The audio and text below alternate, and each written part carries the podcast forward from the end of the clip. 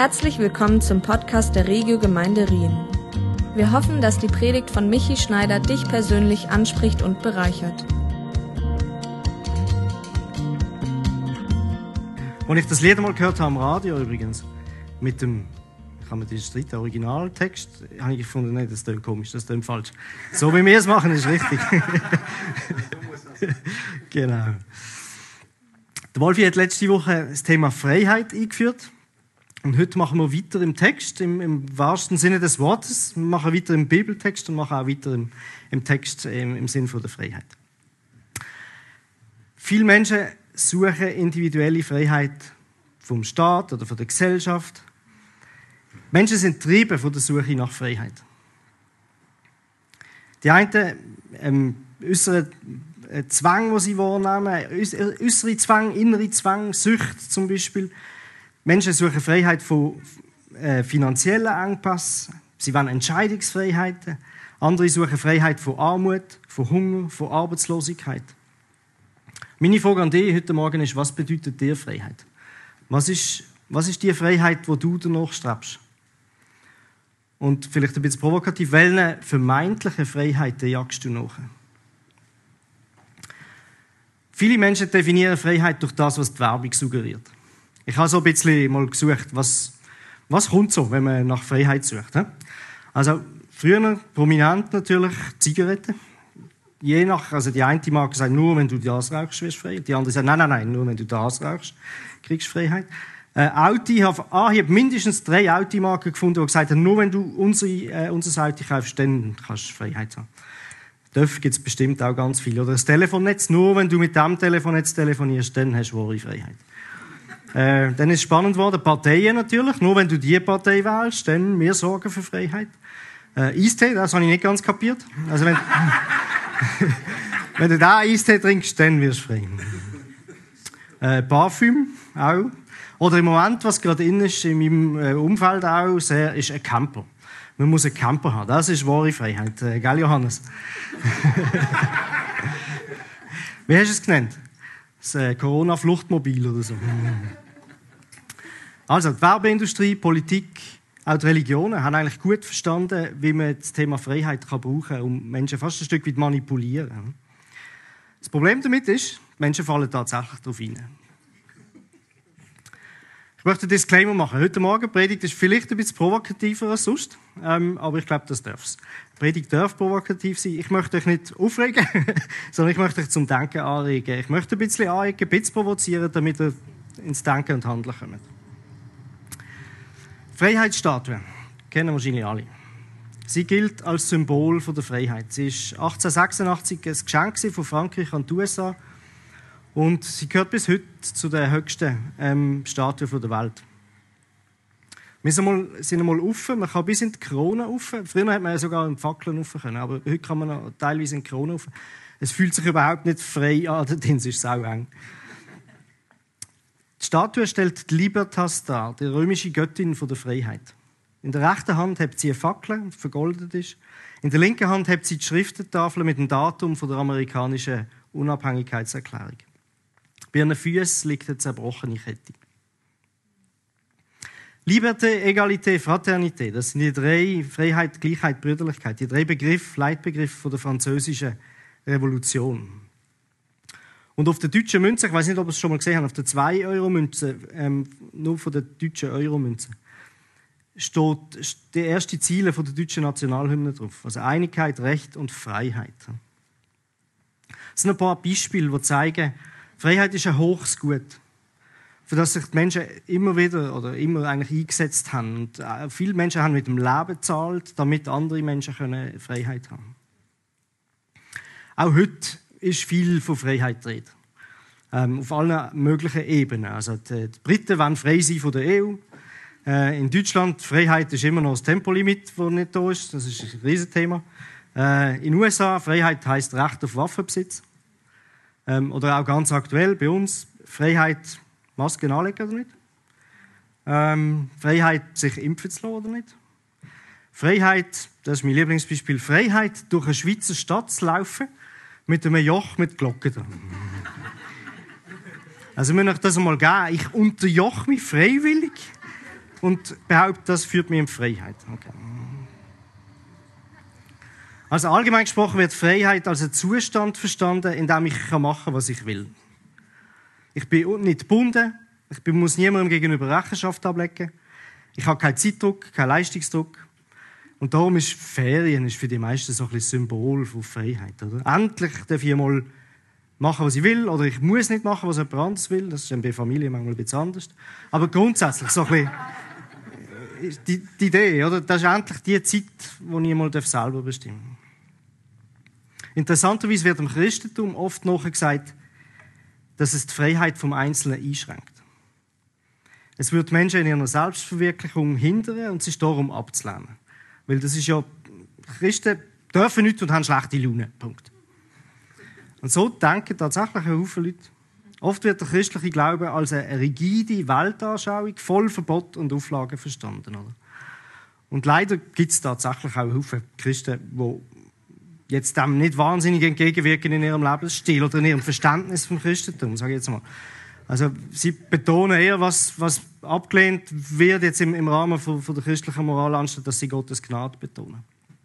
Der Wolf hat letzte Woche eine ganze Aufzählung gemacht. Ich empfehle euch, die nochmal anzuhören. Ich wiederhole die jetzt nicht. Aber äh, ganz kurz. Eben, Bücher, Musik, Kleider, Frisur, Verhalten, weiss der Geier, was alles geregelt ist. Oder? Als ich Jugendliche war, das ist schon lange her, ist interessant, ich bin christlich aufgewachsen und wir haben dann so Anlässe gehabt und in der Jungski und, und Lords Meeting hat das geheißen damals auch noch, hat es ganze Veranstaltungen und Bücher und weiss der Geier Weiterbildungen gegeben, wo sich darum gedrückt haben, zum Beispiel, was für Musik wir nicht hören dürfen. Das war ein riesiges Thema. Und ihr könnt euch vorstellen, wenn ihr mir ein bisschen kennt, was so etwas bei mir bewirkt, oder? Also das Wichtigste war, warum genau darf ich jetzt die Musik nicht hören? Und dann, das, das Abgefahrenste war Rückwärtsbotschaften. Oder? Da war die Idee, dass man irgendwie Rückwärtsbotschaften in, in die Musik hineinflechtet und das geht dann direkt ins Unterbewusstsein und löst alles Mögliche aus. Äh, was mein Freund und ich dann gemacht haben, ist gesagt, okay, gut, also wir hören alles, oder? Aber jetzt, damals hat es Musikkassettchen gegeben, für die, die das noch wissen. Gut, wir haben aufgenommen, aufgeschraubt, in ein Band umgedrückt, wieder zugeschraubt und dann rückwärts gelost, oder? Und dann hörst du nichts.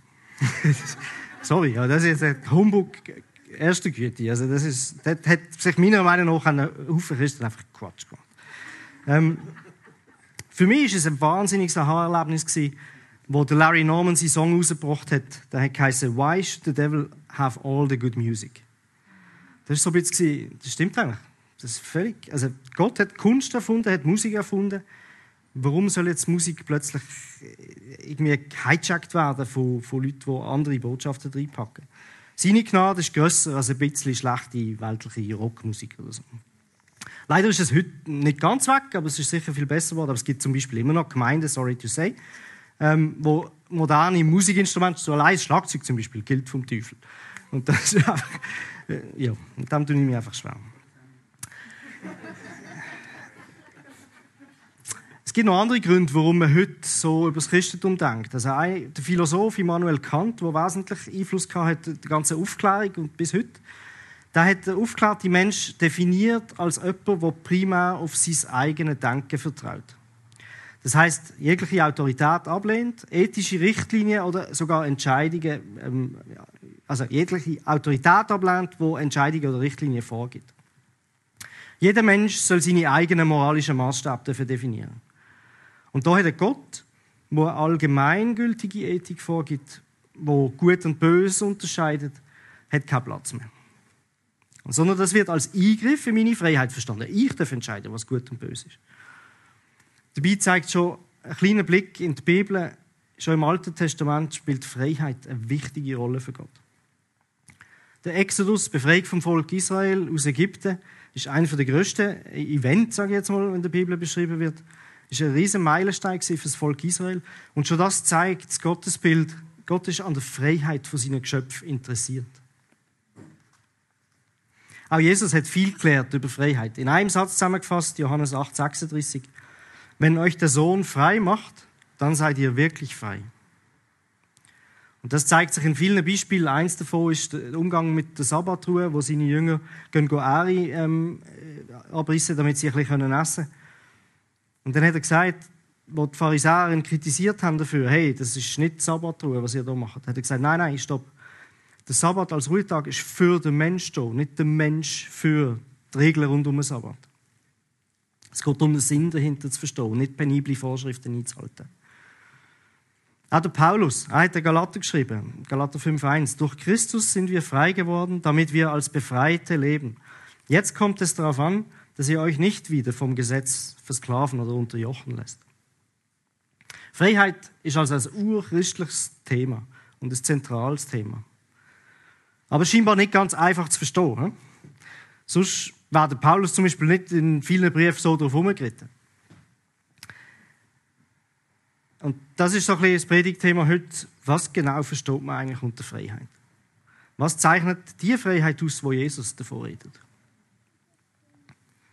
Wir werden sehen, dass es viele Schwierigkeiten gibt im Umgang mit Freiheit, weil die Menschen, es gibt verschiedene Arten von Freiheiten. Und was oft passiert ist, man schmeißt die in einen Topf und rührt und verwechselt alles Mögliche. Und ähm, dann sind die Leute verwirrt und es entstehen Missverständnisse. Und so ist es auch den frühen Christen gegangen, wo der Paulus ähm, den Brief geschrieben hat.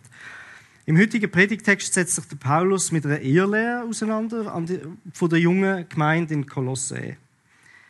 Die Ehrlehre hat der Gemeinde ein Stück Freiheit genommen. Interessant ist, dass die Ehrlehre nicht von außen kam. Es ist nicht einer von außen in die Gemeinde gekommen und hat irgendwie etwas erzählt, sondern die ist innerhalb der Gemeinde entstanden.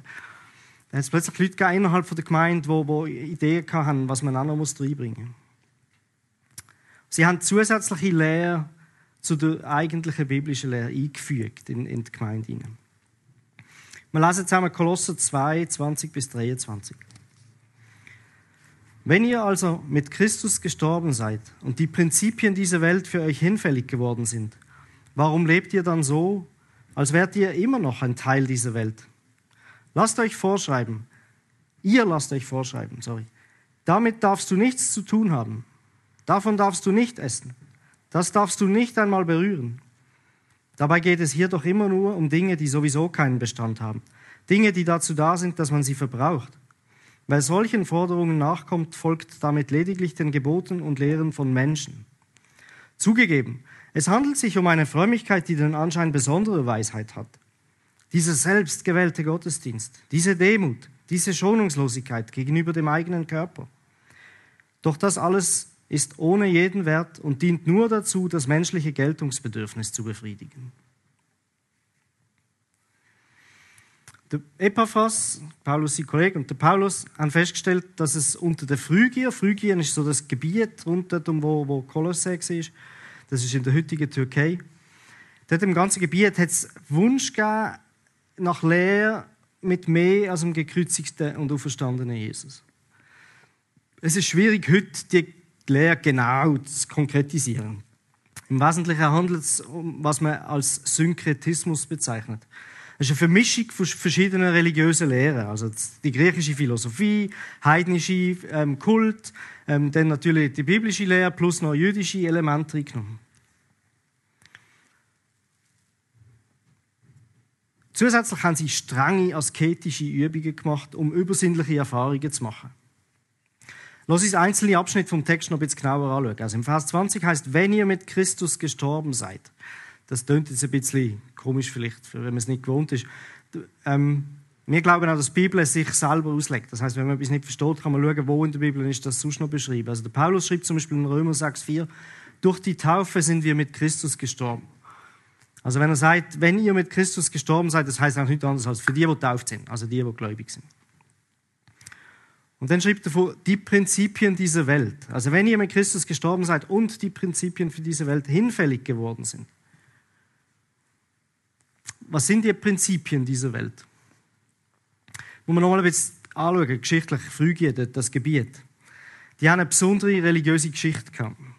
In der Antike ist dort die Göttin Kybele verehrt worden. Und da ist ein Kult entstanden um die. In der archäologischen Fachliteratur nennt man sie auch Magna Mater oder die große Göttermutter vom Berg Ida. Gemäss Überlieferungen hat es alle möglichen komischen Rituale gegeben, um, um sie zufriedenzustellen, unter anderem Reinigungen mit Stierblut, ekstatische Zustände, prophetische Verzückungen, geisterfülltes Tanzen. Ähm, es ist alles nicht ganz so klar, ähm, was, es, was sie alles gemacht haben. Und was früher auch noch gemacht haben, ist, sie haben sich beschäftigt mit der Besänftigung von kosmischer Macht, wo sie verbunden haben mit Planeten und Sternen. Also im Prinzip Astrologie. Also was sie gemacht haben in der Gemeinde, kann man vergleichen mit heute, wie wenn du die Bibel und nachdem fertig bist mit, oder nachdem fertig bist mit Bibel lesen, liest das Horoskop. Das entspricht so ein bisschen dem.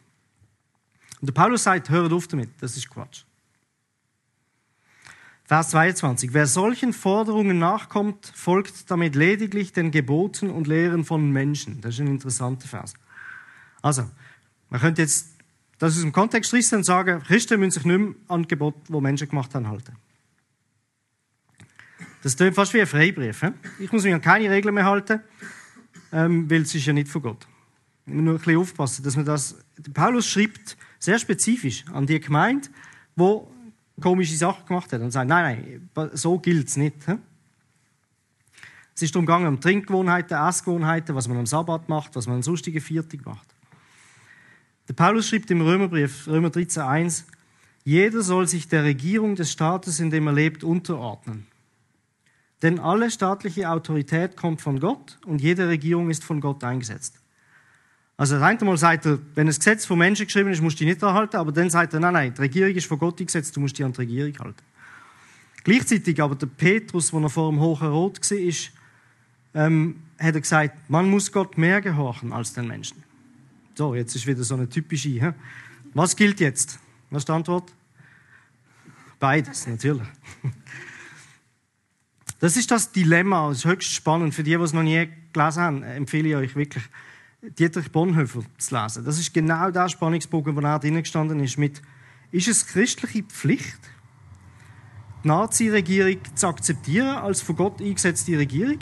Oder ist es die christliche Pflicht, dagegen zu rebellieren? Am Schluss hat sich der Bonhoeffer für das Zweite entschieden, aber lange nicht alle in seinem Umfeld haben den Entscheid äh, und gutiert. Im Vers 23 kritisiert der Paulus zusätzlich asketische Übungen, also nicht nur wertlos, sondern sogar schädlich.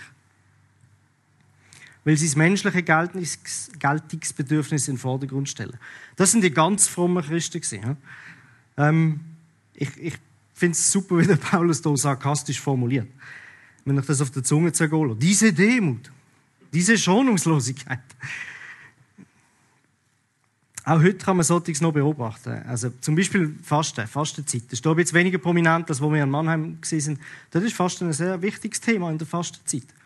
Und dann ist natürlich lohnender Verzicht. Man muss nicht nur Essen fasten, man kann alles Mögliche fasten. Aber der Sinn vom Fasten ist eigentlich nicht primär auf etwas verzichten oder den Körper irgendwie zu kasteien, wie auch immer. Sondern der Sinn vom Fasten, vom biblischen Fasten, ist eigentlich in dieser Zeit besonders auf Gott sich konzentrieren oder und aufs Gebet. Bald ist wieder Fastenzeit. Das wäre eine interessante Übung, das einmal so ein bisschen dort nochmal anzuschauen. Spannend ist auch, wie es weitergeht. Paulus hat einen Brief geschrieben an die Gemeinde in Kolosse. Und ich habe mal ein bisschen geschaut, okay, was ist nachher passiert mit der Gemeinde? Was haben die gemacht? Das ist ein bisschen frustrierend. Auf der einen Seite, auf der anderen Seite auch, okay, aber mit Paulus hat nicht alles so gut funktioniert, wie man gemeint hat.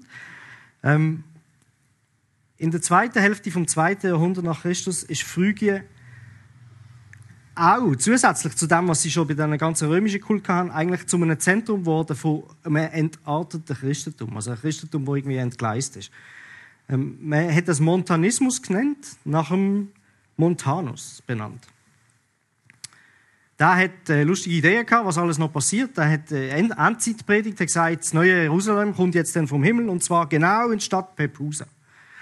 Ähm, er hat Freiheit predigt von den Verpflichtungen vom alltäglichen Leben, weil wenn sowieso morgen fertig ist, dann spielt es auch keine Rolle mehr. Rigorose Fastenzeiten, eben das Übertriebene, rituelle Reinigungen hat, Reinigungen hat er vorgeschrieben. Also mir scheint, Kolosser haben jetzt aus dem Kolosserbrief nicht so wahnsinnig viel gelernt erst einmal. Die Sekte hat interessanterweise relativ lang überlebt, die ganze politische Wirre rund um die sportrömische Zeit. Und ähm, hat auch, was Christentum dann stärker und dominanter geworden ist, hat sie immer noch können dem trotzen. Der Kaiser Theodosius I. hat 391 ein Verbot von allen heidnischen Kult erlassen. Da hat das Christentum im Römischen Reich vorwärts gepusht. Ähm, aber das ist nicht lang gegangen. Dann ist der Kaiser Eugenius gekommen, glaube ein Jahr, zwei Jahre später, und hat dann das hat ausdrücklich wieder eingeführt, dass man die Göttin Kybele, die dürfen wir schon verehren.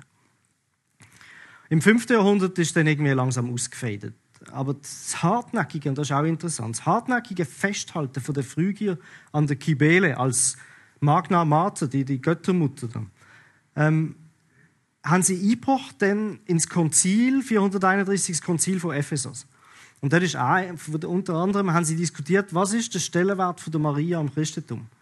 Und dann haben die eben die Göttermutter dort reingebracht, irgendwie, als auf jeden Fall hat man dann entschieden, Maria ist auch Mutter Gottes. Und nicht nur leibliche Mutter von Jesus. Also Kybele ist quasi ein Vorläufer von der Marienverehrung. Und es hat, es hat bis zum Mittelalter, bis zu den Reformatoren gebraucht, bis man das eigentlich, bis die dann das noch korrigiert haben und ähm, ja, wenigstens wieder Reformierte, sagen wir mal so.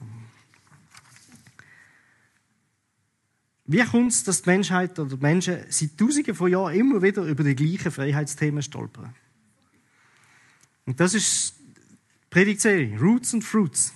Wenn die Wurzeln nicht genug tief sind, und dann passiert irgendetwas oder kommt irgendeiner mit Ideen und dann sind die Wurzeln nicht genug tief und dann lässt du dich sehr schnell auf etwas ein, wo eigentlich nicht unbedingt sollst. Und interessant ist, besonders Krisenzeiten, wie jetzt, Corona-Krise, fördern das wahnsinnig. Die bringen sehr schnell an die Oberfläche, wie tief bei jemandem die Wurzeln sind oder nicht. Wie schnell lässt sich jemand verunsichern? Wie schnell lässt sich jemand dann von anderen Ideen beeinflussen? Und eine weitere Ursache, und das wollen wir jetzt ein bisschen anschauen, ist eben das Verwechseln von Freiheitsarten. Grundsätzlich kann man verschiedene Arten von Freiheiten unterscheiden. Es gibt einmal politische Freiheit, das ist das Verhältnis von Individuen, das Verhältnis von, von Staaten und dazwischen. Moralische Freiheit, entscheiden, was ist gut und was ist böse. Und es gibt juristische Freiheit. Die Freiheit zu entscheiden, was man für Handlungen oder Entscheidungen trifft. Also zum Beispiel, wer darf ich heiraten, äh, was für eine Ausbildung mache ich. Niederlassungsfreiheit ist eine wichtige Freiheit. Äh, was darf ich einkaufen und so weiter. Die drei Freiheiten wollen wir kurz durchgehen. Zuerst die politische Freiheit. Politische Freiheit kann man nochmal unterteilen in drei Unterkategorien. Das eine Mal ist Mensch zu Mensch, Mensch zu Staat und Staat zu Staat. Fangen wir mit dem letzten an. Auf staatlicher Ebene heißt Freiheit, das Volk darf selber bestimmen. Es wird nicht unterdrückt von einem anderen Volk. Also das ist eben die französische Revolution als Beispiel, wo sie sich befreit haben, oder das ganze Volk auch wird an der politischen Gestaltung beteiligt. Das ist das, was dann passiert ist. Nicht nur der König, der Adel und, und, und die Kirchen entscheidet, sondern das Volk darf mitreden. Andere Beispiele dafür sind äh, eben der Brexit als, als ein Volk, das möchte unabhängig sein von, von einem Staatenbund oder die Verhandlungen von der Schweiz mit der EU, wo man das Verhältnis zwischen der Schweiz und der EU regelt. Ein Beispiel für politische Freiheit zwischen Menschen, jetzt Mensch zu Mensch, ist die Befreiung aus der Sklaverei. Also nicht ein Mensch bestimmt komplett über einen anderen Mensch. Übrigens, die letzten zwei Staaten weltweit, die offiziell Sklaverei abgeschafft haben, sind 1962 Saudi-Arabien und 1980 Mauretanien. Man schätzt heute immer noch, dass es etwa 40 Millionen Menschen gibt, die in sklavenähnlichen Verhältnissen leben und 70 Prozent davon sind Frauen. Dann gibt es noch das Verhältnis von Staat zu Mensch. Wie viel Freiheit, respektive Eigenverantwortung, kriegt der einzelne Mensch? Und was soll eine Gemeinschaft oder der Staat zugunsten von der Allgemeinheit regeln? Jetzt, bei all diesen drei Themen gibt es natürlich Menschen, die unterschiedlicher Ansicht sind, was richtig und was falsch ist oder was besser und was schlechter ist. Spannend ist, ist vor allem das Letzte oder im Moment gerade sehr aktuell, was darf der Staat, was darf ich, wo darf der Staat mehr reinschwätzen, wo nicht. Und das sind die Themen mit eben, wie schnell darf man Auto fahren, darf man eine Waffe haben und so weiter. Ähm, ich habe ein bisschen geschaut, mal, wie war das bei der Einführung vom Sicherheitsgurt im Auto in den 70er Jahren. Super spannend. Schaut das mal an. Ich habe es jetzt nicht mitgebracht als Film, aber es gibt so Interviews, die die Leute dann gemacht haben mit den Leuten auf der Straße. Von wegen, oh nein, also das ist Fesseln von mir ans Auto und das geht alles gar nicht und das ist ein staatlicher Eingriff. Und die gleichen Begriffe sind verwendet worden wie wir heute, staatliche Diktatur. Auch die Philosophen haben sich viel Gedanken über den Freiheitsbegriff gemacht, insbesondere über moralische Freiheit. Jetzt kommen wir zur nächsten Freiheit, moralische Freiheit. Wieder zurück zu Immanuel Kant. Er hat gesagt, der Mensch ist nur dann frei, wenn er das macht, was vernünftig ist. Und das heißt nicht einfach seinen Trieb ähm, und Laune hinterher äh, oder entscheiden lassen. Er hat das der kategorische Imperativ genannt.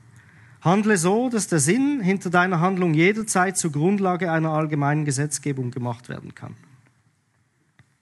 Also der Mensch ist frei, wenn er seinen eigenen Willen zugunsten von etwas Größerem kann zurückstellen was für die Allgemeinheit gut und vernünftig ist. Das tönt jetzt per se mal nicht so falsch, oder?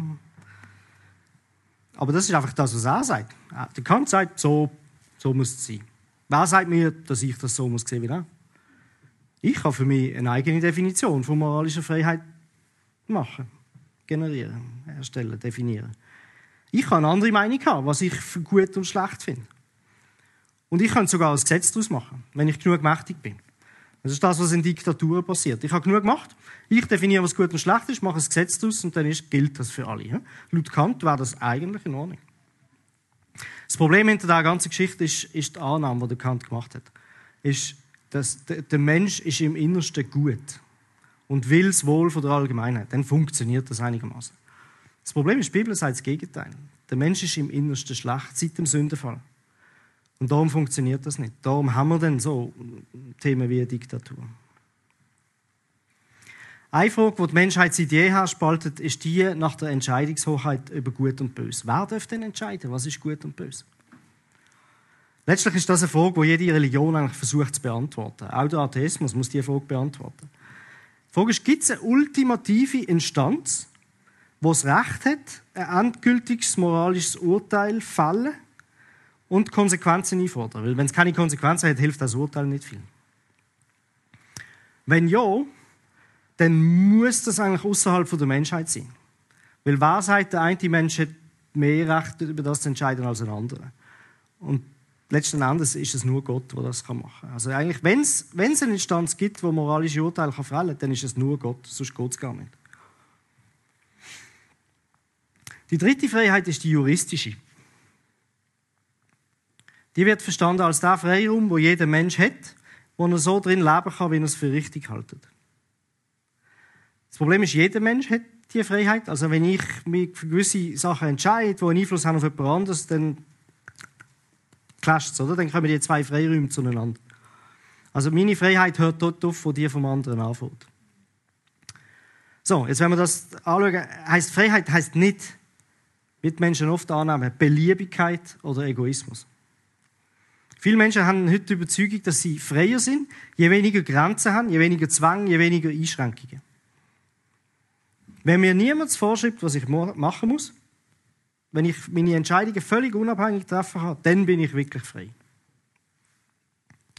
Wer so denkt, macht es sich zu einfach. Weil Freiheit bringt immer auch Konsequenzen, oder Entscheidungen bringen Konsequenzen und Verantwortung mit sich. Wenn ich etwas entscheiden kann, dann muss ich die Verantwortung von dieser Entscheidung auch tragen. Und ich muss mit den Konsequenzen leben davon. Freiheit lässt sich also nicht einfach als Abwesenheit von Einschränkungen und Vorgaben definieren. In vielen Fällen sind Einschränkungen und Grenzen sogar erst Mittel zur Freiheit. Jetzt wird es ein bisschen schwierig, aber ich glaube, ihr versteht das dann gut. Also zum Beispiel, du willst gut werden im Spielen von einem Musikinstrument dann kommst du nicht darum um, über Jahre normalerweise zu üben, üben, üben, üben. Für das opferst du einen Haufen von deiner Freizeit, um das zu machen. Und in dieser Zeit, wo du das machst, kannst du einen Haufen anders nicht machen. Das heißt, du verzichtest auf viel, damit du etwas anderes machen kannst. Du hast einen Teil von deiner Freiheit geopfert zugunsten von einer anderen Freiheit. Oder? Und du hast das als wichtig erachtet. Also die eine Freiheit, das Musikinstrument können spielen, ist für dich eine höhere Freiheit oder eine wichtigere Freiheit als andere, wo du in diesem Zeitrahmen aufgegeben hast. Freiheit also ist also nicht die Abwesenheit von Grenzen, sondern die Kunst, die richtigen Grenzen zu setzen. Und das ist das, was Paulus bei den Kolosser anspricht. Wir dürfen die verschiedenen Freiheiten nicht verwechseln und die Idee ist nicht, keine ist am besten. Also keine Regel ist am besten. Beschneidung, Essensverbot und so weiter, von dem hat Jesus uns befreit. Aber er hat uns nicht von dem moralischen Maßstab befreit. Und wir dürfen das eine mit dem anderen verwechseln. Das eine ist individuelle Freiheit, das andere ist moralische Freiheit. Wir müssen die verschiedenen Ebenen trennen. Und genau das ist die Schwierigkeit, wo die Leute immer wieder daran scheitern. Manchmal ist mir nicht klar, ob die verschiedenen Arten von Freiheit, ob das unbewusst dann einfach passiert, dass man sie vermischt, oder teilweise, unterstelle ich jetzt, tut man sie sehr bewusst vermischen, um damit äh, quasi eine Botschaft zu generieren, die andere kann beeinflussen oder Verwirrung stiften. Wenn wir jetzt die Fragen rund um Corona anschauen, zum Beispiel Massnahmen, Impfung, Zertifikat und so weiter, hat alles viel mit Freiheit zu tun. Das gehört ja ständig. Oder? Ähm, man kann jetzt sagen, zum Beispiel, die Impfung selber hat keine geistliche Komponente und ist vergleichbar mit den Essensvorschriften, die Paulus darüber schreibt. Jeder darf entscheiden, will er sich impfen oder nein. Das ist aber keine Frage von der moralischen Freiheit. Es geht nicht darum, ist es gut oder böse. Es geht nicht darum, ist es geistlich. Hat, hat die Impfung einen geistlichen Einfluss? Meinung, also ich bin überzeugt, die Impfung hat jetzt nichts mit der Endzeit zum Beispiel zu tun. es gibt im Moment auch, und ich hoffe, es bleibt so, kein Impfzwang. Gibt keine staatliche Vorschrift, du musst die impfen lassen. Also ist es auch keine Frage zwischen dir und dem Staat. Es ist keine Frage von der politischen Freiheit. Und was die Leute machen, ist oft das einfach vermischen. Sie sagen jetzt, ja nein, es ist jetzt eben, wird zu einer moralischen Frage gemacht oder es wird zu einer, einer politischen Frage gemacht. Dabei ist es eigentlich eine rein juristische Frage. Der Paulus sagt der Kolosser, dass Christen frei sind und keine menschlichen Gesetze mehr befolgen müssen. Aber eben, das hat sich auf die Situation in Kolosser bezogen. Wir dürfen das auch nicht als Freibrief nehmen, um zu sagen, jetzt kann ich mich wie die Axt im Wald oder der Elefant im Porzellanladen ähm, benehmen. Und das bedeutet, Freiheit ist auch anstrengend. Warum unterwerfen sich Menschen immer wieder freiwillig irgendwelchen strengen Regeln oder irgendeinem Guru oder was weiß ich, einem Diktator oder einem Hassprediger? Was lockt junge Menschen zum Beispiel aus einem freiheitlichen Land raus, in einen Staat zu gehen, wie der islamische Staat, und sich dort selber zu unterwerfen? Was lockt an diesen extremen Bewegungen oder Ideologien? Etwas ist, was die Menschen zieht. Oder? Ich glaube, es ist der Wunsch nach Einfachheit. Einfache Regeln. Wissen, was richtig und falsch ist. Es gibt dann jemanden, der sagt mir, wie das geht. Und dann muss ich mich um das nicht mehr kümmern. Das macht mein Leben ein Stück weit einfacher. Und ich muss keine Verantwortung mehr übernehmen, sondern ich mache dann einfach das, was man so macht und das ist dann einfach so. Und offenbar ist das etliche Menschen tatsächlich der Preis wert, das zu machen. Freiheit braucht auch Nachdenken, Ringen und Positionen. Es erfordert sich informieren, mit etwas auseinandersetzen. Es ist Arbeit und nicht einfach irgendwelche Behauptungen, wo irgendeinen Raum stellt, nachplappern, sage ich jetzt. Freiheit heißt nicht Kadavergehorsam. Heißt aber auch nicht, irgendwelche Verschwörungstheorien nachzulaufen. Das heißt auch nicht, rücksichtslos seine eigenen Interessen verfolgen. Sondern Freiheit heißt eigentlich, Gott zu lieben und den Nächsten lieben.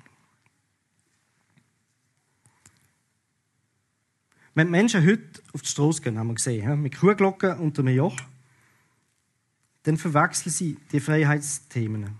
Sie bringen sogar andere in Gefahr, und für das können sie sich nicht auf das christliche Freiheitsverständnis berufen. Die christliche Nächstenliebe verlangt, dass wir aufeinander Rücksicht nehmen und erst recht auf die Menschen Rücksicht nehmen, die verletzlich sind. Ich komme nicht darum, tut mir leid, das Thema Impfung nochmal aufzugreifen. Ich möchte klar sagen, und das ist mir wichtig, sich impfen zu lassen, ist eine persönliche, freie Entscheidung. Und ich wünsche mir, dass es dabei bleibt. Freiheit ist aber auch verbunden mit der Verantwortung und den Konsequenzen. Aus meiner Sicht, meine persönliche Meinung, ist sich impfen zu lassen in erster Linie ein Akt von der Solidarität oder Nächstenliebe. Und dann in zweiter Sicht noch ein Stück persönlicher Schutz. Ich möchte nicht der sein, der jemand anderes ansteckt, der nachher die Folgen muss tragen von dem. Es ist für mich ziemlich klar, wer nicht geimpft ist, wird früher oder später hoffentlich genesen sein. Daran führt irgendwann kein Weg vermutlich mehr vorbei. Es gibt nur noch, das ist jetzt tough, es gibt nur noch ein anderes G, das am Schluss übrig bleibt. Das ist gestorben. Ich vergleiche jetzt die Impfung mit dem Anlegen von einem Velohelm. Das ist freiwillig. Nein, keiner sagt, du musst einen Velohelm anlegen. Aber es ist, keiner anzulegen ist einfach nicht wahnsinnig schlau. Und ich, damit möchte ich aufhören jetzt zu diesem Thema. Wer Fragen hat zu dem, darf gerne gern nach der Predigt zu mir. Bei vielen Themen ist, so ist es bei dem auch, kommen wir nicht darum, nochmal zu schauen, was hat denn der Martin Luther gesagt. Er hat einfach wahnsinnig Bandbreite gehabt und von wirklich vielen guten Sachen, die er erarbeitet hat. Und ich bin über etwas gestolpert, ähm, was ich sehr inspirierend gefunden habe. Er hat etwas geschrieben, das heißt von der Freiheit eines Christenmenschen. Ne? Dort hat er zwei Behauptungen an Anfang gestellt. Erstens, ein Christ ist frei wie ein König. Er bestimmt alles selbst, was er tut. Und zweitens, ein Christ ist gehorsam wie ein Diener. Andere bestimmen alles, was er tut. Was jetzt? ein Christ ist immer frei und ein Christ ist nie frei. Jetzt sind wir wieder da. Hm? Scheinbar widersprechen sich die zwei Sätze. Aber wenn wir genauer anschauen, dann sehen wir, eigentlich ergänzen sie sich. Man kann Freiheit anstatt die drei Kategorien, die wir angeschaut haben, kann man sie auch anders kategorisieren. Einmal in was man negative Freiheit nennt. Das ist Freiheit von etwas, wenn man etwas nicht mehr machen muss. Freiheit von der Essensvorschriften zum Beispiel. Und dann gibt es positive Freiheit, das ist Freiheit zu. Freiheit zu etwas annehmen. Freiheit, etwas können zu machen. Wenn wir sagen, Gott hat uns befreit, dann meinen wir drei Arten von negativen Freiheiten. Gott hat uns befreit von der Schuld und von Gottes Gericht. Unsere Sünde ruft zu Recht Gottes Zorn hervor und bringt uns unter sein gerechtes Urteil. Und der einzige Weg, wie wir von der Schuld und vom Gerichtsurteil oder vom Gericht befreit werden können, ist Jesus. Er hat in seiner Liebe und Selbstaufopferung hat die Strafe gezahlt für uns, für unsere Sünde. Er ist gestorben an unserer Stelle. Und damit hat er uns befreit von der Schuld und vom Gericht. Das Zweite ist Freiheit von unserer Selbstsucht. Am Luther seine Lieblingsdefinition von einem Sünder war Homo in se incurvatus. Der in sich gekrümmte Mensch. Achtung, Physik Easter Egg. Das ist vergleichbar mit der Gravitation. Gravitation krümmt das Raum-Zeit-Kontinuum und Sünd krümmt den Mensch. Wir drehen uns um uns selber, anstatt auf Gott zu schauen. Und wir schauen nicht mehr dann aufs Wohlergehen vom Nächsten. Aber der Heilige Geist kann unser Verlangen nach der Selbstsucht bändigen. Die dritte Freiheit, wo Jesus uns hineinführt, ist die Freiheit von unseren lähmenden Ängsten. Wir brauchen keine Angst mehr haben. Keine Angst mehr haben vor Krankheit, vor Krieg, vor Schmerz, vor Behinderung, vor Arbeitsunfähigkeit, Arbeitslosigkeit, Verlust von anderen Menschen. Das klingt jetzt ein bisschen krass, aber ich glaube, wenn wir durch die Ewigkeitsbrille schauen, auf unser Leben, dann verlieren die Ängste plötzlich an Bedeutung. Ein ganz tolles Beispiel, wo ich gerade kürzlich darüber gestolpert bin, ist ähm, die Geschichte, ich weiß nicht, wer von euch sie noch kennt, sie war lange bei uns in der Gemeinde. Ähm, sie hat vor kurzem die Diagnose gekriegt von einem seltenen Krebs, wo ähm, die Lebenserwartung sehr niedrig ist. Die meisten Leute sterben an dem Krebs. Und es betrifft das Auge. Ähm, die Wahrscheinlichkeit ist groß, dass sie mindestens auf einem Auge blind wird. Und sie ist jetzt in Behandlung und es geht ihr so weit eigentlich gut in den Umständen. Und sie hat gemerkt, sie kann sich einerseits jetzt um die Krankheit drüllen oder sie kann auf Gott schauen. Und sie hat sich fürs Zweite entschieden. Und das gibt ihr im Moment, obwohl es ist alles mühsam und anstrengend und schmerzhaft und, und ihre ganzes, ihr ganze, der Plan für ihr ganzes Leben hat sie müssen quasi aufgeben jetzt. Wahrscheinlich kann sie nie schwanger werden, zum Beispiel. Ähm, sie schaut auf Gott und ist dankbar für das, was ist und klagt nicht über das, was nicht ist. Befreiung wozu? Für was? Wohin hat Gott uns befreit? Die wahre Freiheit ist die Freiheit, mein wahres Selbst zu sein. Nämlich das, was Gott mir dazu geschaffen hat, dass ich bin. Für Menschen ist Freiheit ohne Grenzen, also grundsätzlich ist, ist Freiheit ohne Grenzen eine Illusion. Ähm, jedes Geschöpf hat gewisse Begrenzung um sich herum. Also, Beispiel ist, äh, nimm einen Fisch. Ein Fisch, der in einem Aquarium schwimmt. Der ist frei innerhalb vom Wasser und dort, wo das Wasser aufhört, ist seine Freiheit begrenzt. Jetzt kannst du den Fisch vom Aquarium kannst du in einen Teich tun. Dann ist seine Freiheit größer. Aber sie hat immer noch Grenzen. Wenn du den Fisch jetzt aus dem Teich rausnimmst und auf einen Rasen legst, dann hat er vermeintliche Freiheit und lebt nicht mehr lang. Und so ist es, ist es mit uns ist genau gleich. Was ist das Wasser, wo wir als Fisch drin schwimmen? Was ist die Umgebung, die uns befreit? Wenn wir uns der Umgebung unterordnen. Es ist letzten Endes die Liebe. Es ist die Liebe zu Gott und es ist die Liebe zum Nächsten. Liebe ist der befreiendste Freiheitsverlust, den es gibt. Man kann nicht eine Beziehung aufbauen zu jemandem und sein Leben komplett in eigener Regie weiterleben. Wenn man will die Freude und die Freiheit von der Liebe erfahren, dann muss ich einen Teil von meiner persönlichen Autonomie aufgeben. Für eine gesunde Liebesbeziehung braucht es gegenseitige Aufgabe von einem Stück von der Unabhängigkeit, sonst funktioniert es nicht. Also ich zum Beispiel, ich habe und habe immer noch hunderte von Ideen, was ich gerne alles machen will, in meinem Leben, mit meinem Leben. Aber allein die Entscheidung, meine Frau dort jetzt heiraten, hat dazu geführt, dass ich einen Teil von diesen Ideen haben aufgeben musste. Zugunsten von etwas Besserem. Ich war nicht ich, die, die mich kennen, wissen das. Hier und da nicht diesen Missed Opportunities manchmal ein bisschen nachzutrauen. Aber gut, das ist okay. Das können wir mit ihr besprechen. Wir sehen, für eine gesunde Liebesbeziehung braucht es die gegenseitige Aufgabe von Unabhängigkeit. Beide Partner müssen einen Teil aufgeben. Wie ist jetzt das mit der Beziehung zu Gott? Er hat doch alle Macht. Ich muss mich ihm anpassen. Das mag für andere Religionen gelten und das ist der große Unterschied vom Christentum zu anderen Religionen. Gott hat sich auch uns angepasst und hat uns dient. Er ist Mensch geworden. Er ist ans Kreuz gegangen. Er ist gestorben für uns. Der von Gott befreite Mensch muss nicht mehr krampfhaft und letztlich immer erfolglos sich selber zu verwirklichen. Er muss nicht mehr um sich selber kreisen, sondern er kann endlich auch die Sorgen und Nöte von anderen Menschen warnen. Er kann von dieser Liebe, die er kriegt, von Gott kann er weitergeben. Er gibt weiter, was er erfahren hat, aber er macht es freiwillig. Es ist nicht ein Zwang. Und durch das kriegt sein Leben einen Sinn. Also letzten Endes ist das der Sinn von unserem Leben. Wahre Freiheit ist also das Gegenteil von dem, was die meisten Menschen meinen. Es ist die Befreiung von meiner Ich-Zentriertheit, die mich daran hindert, Gott und meine Nächsten zu lieben. Der Theologe Hans-Joachim Eckstein der hat es so formuliert.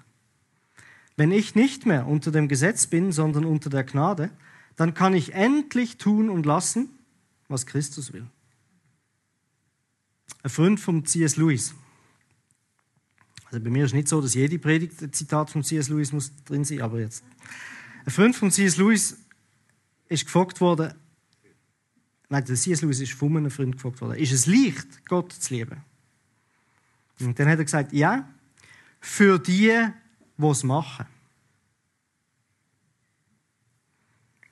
Wenn ich, wenn ich einmal begriffen habe, wie Jesus sich für mich geändert und hingegeben hat, dann habe ich keine Angst mehr davor, meine Freiheit für ihn aufzugeben. Und in ihm dann die wahre Freiheit zu finden. Also die Beziehung zwischen Mensch und Gott ist prägt von Vertrauen und von Freiheit. Und das widerspricht der Gesetzlichkeit nach dem Motto, du musst das machen, du musst das machen, das darfst du nicht machen.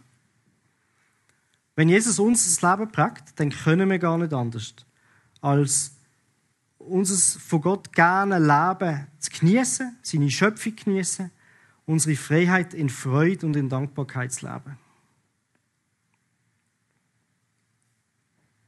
Amen. Ich habe euch drei Fragen mitgebracht.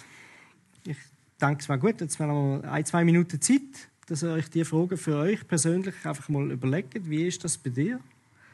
Ähm, und dann können wir noch ein paar Minuten Zeit nehmen, dass ihr dort, wo ihr sitzt, wenn ihr mögt, niemand soll sich gezwungen fühlen, ähm, austauschen und allenfalls beten miteinander. Füreinander. Nach welcher Freiheit strebst du, wenn du ehrlich bist zu dir selber? Rauben sie dir den Blick fürs Wesentliche. Welche Sachen haltest du nötig für ein erfülltes Leben, wo aber eigentlich zusätzlich sind zu Jesus? Und wo verwechselst du vielleicht auch die Kategorien von Freiheit und machst manchmal durcheinander und hast dann das Gefühl, irgendwie, das, das schränkt dich ein. Es freut uns, dass du heute zugehört hast.